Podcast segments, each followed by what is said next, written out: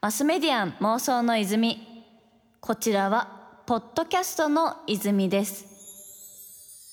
80ポイントラブ東京 FM 早川ゴミがお届けしています。ここからは先週に引き続き素敵なゲストさんをお迎えして一緒に妄想していきたいと思います。それではご挨拶の方お願いいたします。こんばんは放送作家の関尾です鈴木おさむさん今週もよろしくお願いいたします。お願いします。あの先週はですね鈴木おさむさんの今までのキャリアだったりとか、うん、あと YouTube についていろいろお伺いしたんですけどちょっとまだまだ全然聞き足りないなというか、あのー、もっと聞きたいことありますね一個今日その堀江さんの YouTube チャンネルの話をしたいなと思ったんですけど、はい、堀江も僕ね、えー、1972年生まれの47歳なんですけど、うん、1972年生まれって濃くて、はあ、あの例えば SMAP の中居君とか木村君もそうなんですけど堀江門貴乃花マツコ・デラックスそして蜷川美香ちゃん すごい。同い年で、うん、結構濃いんですよ。うん、ですごくうちの奥さんも言うんですけど72年生まれの人って元気だよねって言うんですよみんな。いやだってげ元気だなって今こう並び、ね、元気でしょ？みんなすごい元気なんですよ。ハキハキしてるなとそうなんですよ。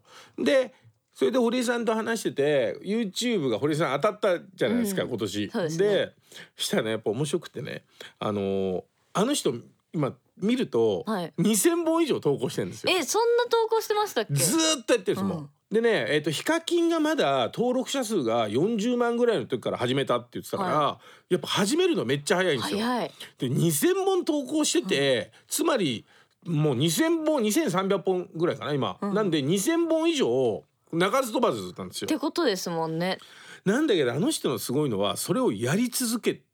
確かに、ね、なんかその最初に見つけるのも本当にお得意だしやっぱ続けてやりきるみたいなのもめちゃくちゃねでそれで僕は去年アベマ t v で「ドラゴン堀江」ってこれ結構まあまあバズったんですけど、うん、堀江さんが東大受けたいやつに勉強を教えながら自分も受けるっていうのを僕が飲み屋で堀江さんのことを煽って、はい、でそこであのスマホで動画撮っちゃってでそれをあのサイバーエージェントの藤田社長に、堀江さんがこんなこと言ってるから番組やらしてくれって言ったら大爆笑になって、で堀江さんも逃げれなくなって、吹奏楽シードに。去年東大受験するっていうのやったんですよ。はい。ね、ただあの人はねこうただでは転ばないです。あの教育系 YouTuber の匠先生っていうのがいるんですよ。はい、で今結構教育の YouTube すっごい流行ってて増えてますねめちゃくちゃ増えてるじゃないですか。うん、だから本当にあの東大受けたい人のためだけの YouTube とか流行っててその匠先生ってすっごい数学物理が優秀なんですよ。うん、で堀江さんが年明けにずっと勉強してる時に匠先生とつきっきりの時に、うんはい、僕の YouTube 何見たいですか？って言ったら、はい、匠先生がニュース解説ですって言ったんですよ。でそれで堀江さんがなるほどって思って、うん、 NewsPicks と一緒にまず、はい、あのニュース解説のなんかチャンネルを作ったんですよね。堀江ワン。うん、したらあれがまあ堀江さん曰くこうスマッシュヒットって言葉使ってましたけど確かに結構タクシーの中でも見たし。いや見ましためちゃくちゃ。で堀江さんこれだってなったわけですよ。うん、で自分でじゃあこれを YouTube でどっかでやろうと思った時に、はい、あの前澤さんのことが起きて、はい、で即座にそれを解説しますっつってビッグニュースでしたからね。撮ったら、それがもう今300万再生ぐらいかな。すごい。でそこであの人はもうコツをつかんで、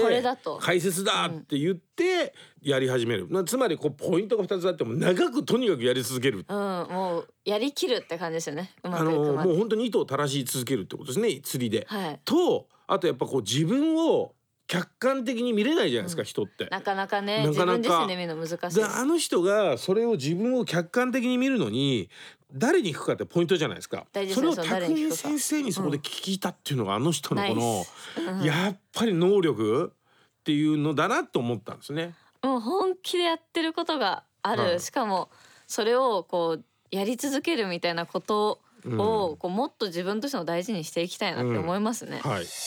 マスメディアン妄想の泉。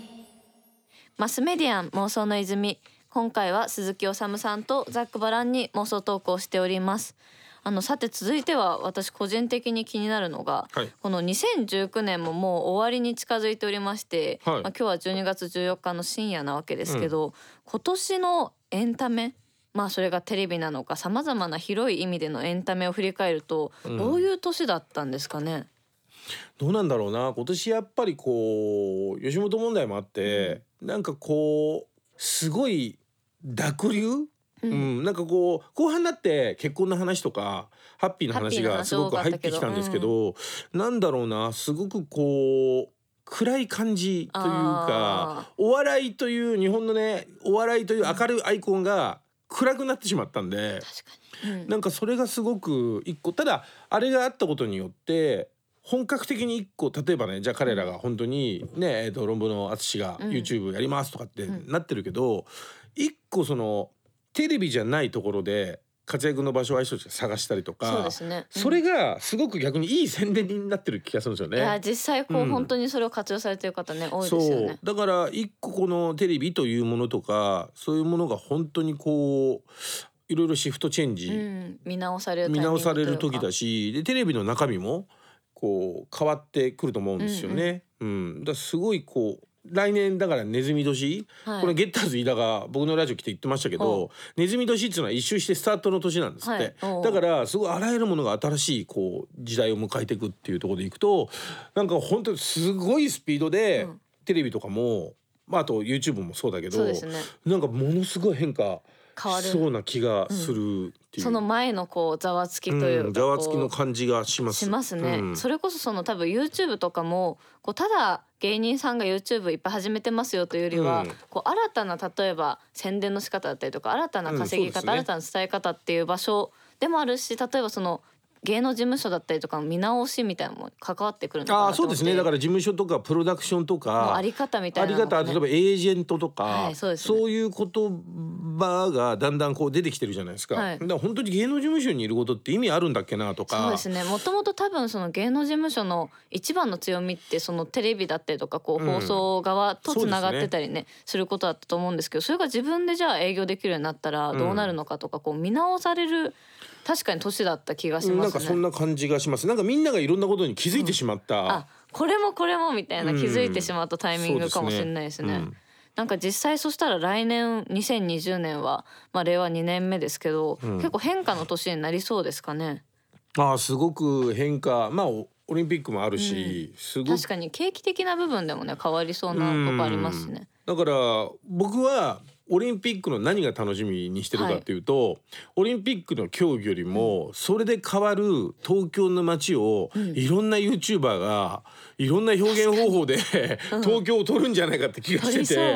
やもう選手村の近くに近づいて捕まっちゃったりとかわかんないですよ、でもなんか東京がこんなに変わってるってもう外国人の人がめちゃくちゃ来た状況の中で、なんかその東京の街のいろんなものを例えば YouTube1 個でネットで見れたりとか、はい、そう。そうなんですよ、うん、テレビでは表のやつをやってるんだけど、うん、あのこれポイントはね表と裏なんじゃなくて表とリアルだと僕思うんですよ。はい、現場というそうですね。だからそのテレビは表ってなった時にこのテレビとかそのそういうもので報道されないリアルがネットで見れる。っていうのは思ってますね。うん、まあそれこそね、こう街の中に普段こう東京にいないような人がいっぱいいるような状況でね、変わっていくとことかもありそうですし、ね、面白くなりそうですね、マスメディアン妄想の泉。マスメディアン妄想の泉。今回は鈴木治さんとザックバランに妄想トークをしております。そして今日はですねもう一つこうお伺いしたいなと思ったのがなんか最近あのワンピース最近じゃないですかねこうワンピースの仕事。あの2012年ですね。ずいぶん前なんですけどあはいうん、あの僕がまあ今日ねクリエイティブな話をするとしたら、うんすね、すごく刺激を受けた人がいて、はい、まあいっぱいいるんですけど、うん、特筆するなら小田栄一郎さんと2012年かな、はい、に「ワンピースフィルム Z」っていう映画を作らせていただいて僕脚本を書いたんですけどもともと「ワンピースすごい好きで仕事にしたくなかったんですけど好きすぎてというか。そうですね、うん、あの確かに自分の脚本でね作品見るっていうのもお客様として見たい気持ちもね出てきちゃいなんかでもそれ以上に、うん仕事ってうまくいくかいかないかわからないんで例えば「ワンピースの仕事をしてて、結果うまくいかなくて僕が脚本を折りましたとかってなったら「ワンピースのこと嫌いになっちゃうじゃないですか。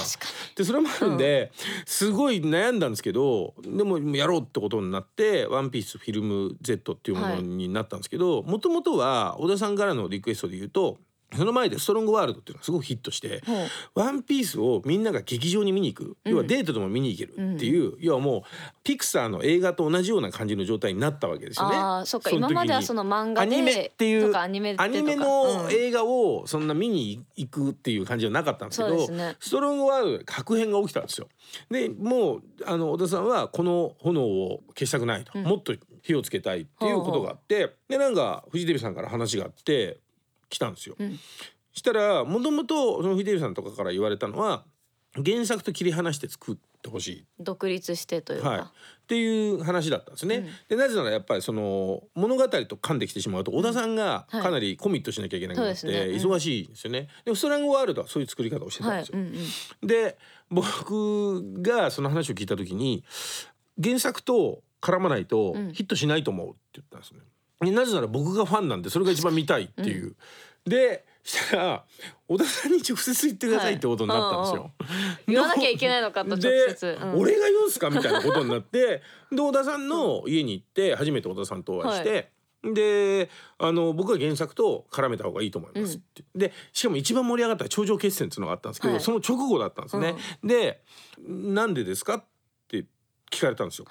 で小田さんはじゃあこの映画を何が一番目的ですか?」って言ったらもう明確で前作よりヒットさせることですって言ったんで、だとしたら絶対に原作と絡んだ方がいいって言って、で分かりましたって言ったんですよ。でその代わりちょっと結構口を出させてもらいます。いやもちろんですよって言って、でしたらじゃあっつって原作と絡んでいくんだったら今後の「ワンピースの話をしますねってどうなるかっていう、もうそのまあ今はもう原作それ超えましたけど、っていう話をしたんで、僕ファンなんで嫌ですって言ったんです いやいやネタバレされちゃいますいやいやいやだって原作と絡むんですよねみたいな話になってその時に小田さんが目の前でこの後どうなるかって多分その1年ぐらいですね話をブワーって喋ったんですよ。話された、でその時に僕らの仕事って放送作家の仕事って、